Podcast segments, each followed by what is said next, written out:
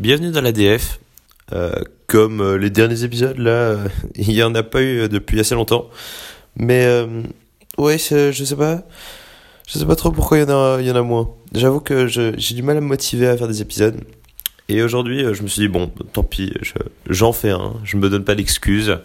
Je, je t'avoue que j'ai pris aucune note. Je sais pas du tout de quoi te parler. J'ai vaguement une idée, mais c'est pas très original. Aujourd'hui, je voulais te parler de Bitcoin. Alors, tout le monde en parle en ce moment. euh, ça y est, ça a dépassé les 10 000 euros euh, il y a quelques jours. Euh, et tous les journaux un peu classiques s'emparent du truc.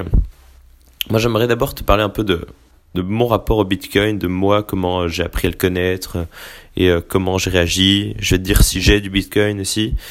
En fait, ce qui se passe, c'est que moi, ça fait assez longtemps que j'entends parler du Bitcoin. hein. ça doit faire un an et demi, un an et demi, deux ans que j'ai entendu, parler du Bitcoin. Enfin, évidemment, c'était que de nom, hein, on me l'avait juste évoqué. Mais, euh, et ça m'avait pas plus intéressé que ça. J'avais entendu que c'était une monnaie virtuelle. Je comprenais pas trop ce que c'était. J'avais pas spécialement envie de m'y intéresser. Euh, Jusqu'à il y a, allez, j'irais six mois. Il y a six mois, donc ça devait être en juin ou en fin mai de 2017 que euh, j'avais lancé ma première formation sur, euh, sur ma chaîne YouTube. Je sais pas si tu t'en rappelles. Euh, et cette première formation, j'avais proposé de la faire payer, euh, de l'acheter en Bitcoin et d'avoir une réduction. Et c'était là ma première vraie confrontation avec le Bitcoin. C'était que euh, voilà, j'avais pas de Bitcoin, mais je me suis dit que ça allait m'ouvrir à cette monnaie qui m'intéressait de plus en plus. Euh, donc c'était avant. Enfin voilà, c'était en gros pendant le moment où elle, où elle a commencé à, un peu exploser. Et donc je me suis dit, bon voilà, ça me forcera à m'y intéresser si quelqu'un veut l'acheter en Bitcoin. Bon, personne n'a voulu l'acheter en Bitcoin, hein, c'est que c'est toutes les l'information c'est que vendu en euros, mais ça euh, ça n'empêche que je me suis quand même intéressé, euh, que ça m'a fait un peu approfondir le sujet. Euh, quelques semaines plus tôt, je j'ai- j'avais aussi commencé à m'intéresser au dark web, donc euh, avec euh, tout le Bitcoin qui là-bas était le moyen de paiement euh, le plus connu. Euh, là aussi, je m'étais pas mal intéressé. Et ensuite, pendant les vacances, euh, si tu as suivi mes vlogs sur ma chaîne YouTube, je suis parti au Canada. Euh, je suis aussi un peu passé par les États-Unis et là-bas, je suis tombé sur un distributeur de Bitcoin. Donc en gros, c'est un distributeur où si tu passes, tu sais retirer des euros ou des dollars à partir de- des bitcoins que tu as sur ton compte. Et ça, je trouvais ça fantastique de matérialiser comme ça un peu euh, l'argent que tu pouvais avoir en bitcoin.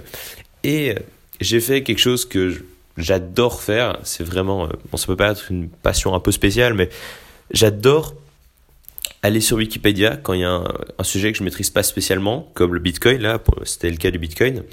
Je tape, euh, donc je regarde, je lis la page Wikipédia du bitcoin.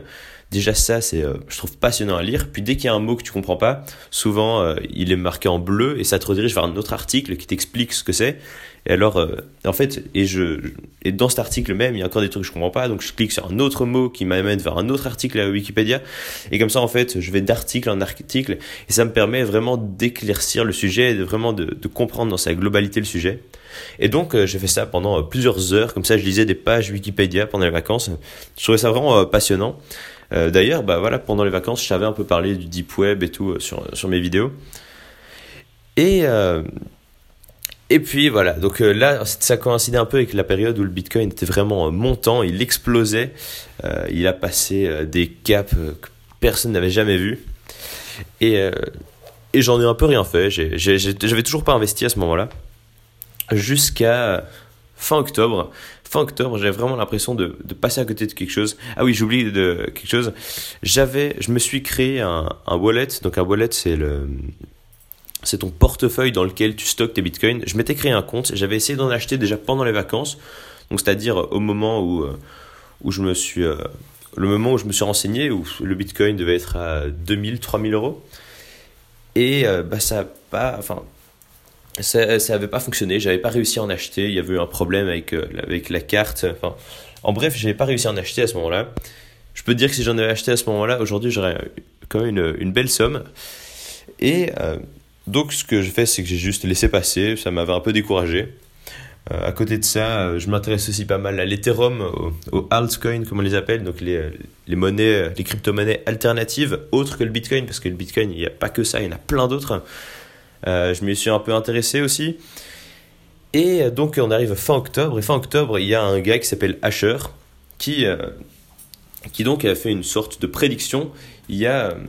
Oh là, Bitcoin, je me rends compte en te parlant que je pourrais t'en parler des heures. Bon, c'est pas grave, soi j'ai le temps, donc tu restes, tu restes pas, je m'en fous.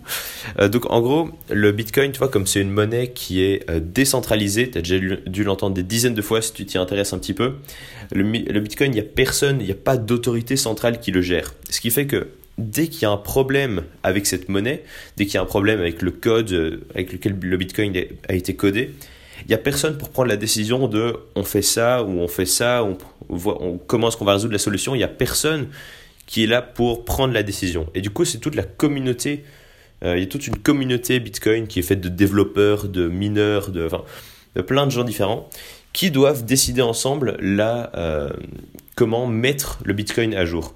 Mais parfois, il y a des différents, parfois les gens ne sont pas d'accord. Et il y a ce qu'on appelle un euh, hard fork, ou un fork. Donc en gros, c'est le Bitcoin qui se scinde en deux monnaies. Donc je ne vais pas rentrer dans les détails exactement comment ça fonctionne. D'abord parce que ça mettrait trois plombes et puis parce que je suis pas sûr de tout comprendre non plus. Mais en gros, le Bitcoin devient deux monnaies. Il y a une monnaie qui est sans la mise à jour et une monnaie avec la mise à jour. Et, euh, en fait, à chaque fois que le Bitcoin se scinde, donc c'est pas la première fois que c'est scindé, il s'est scindé début août, il s'est, euh, euh, enfin, il s'était scindé déjà plusieurs fois avant en deux monnaies. Et il y avait Asher, qui est un gars sur YouTube qui parle de Bitcoin, qui avait dit ouais euh, mi-novembre il y aura va y avoir de nouveau un fork. Donc le Bitcoin va se scinder. Et en fait à chaque fois qu'il y a un fork ça crée un, un drop dans le cours du Bitcoin. C'est à dire que le Bitcoin chute toujours euh, pas mal euh, juste après un fork parce que les gens prennent peur ils revendent enfin des choses comme ça et moi, je me suis dit, bon, bah parfait, ça va être l'opportunité, le moment pour investir. Donc là, à ce moment-là, le Bitcoin était à peu près à voilà, 7000, je pense. J'ai attendu peut-être peut-être à 8000, il y a moins qu'il soit à plus. Enfin, je sais plus exactement combien elle était. Et en gros, j'ai euh, attendu mi-novembre le drop du Bitcoin. Quand il était, j'ai essayé d'investir, j'ai essayé d'acheter euh, quand il était au fond du euh, vraiment le plus bas où il allait aller avant de reprendre et avant de remonter. J'ai environ réussi. J'ai acheté quand il était à, on va dire, je pense 6500 à peu près. Donc c'était il y a, là je te parle, c'est il y a un mois, hein, donc c'est assez récent.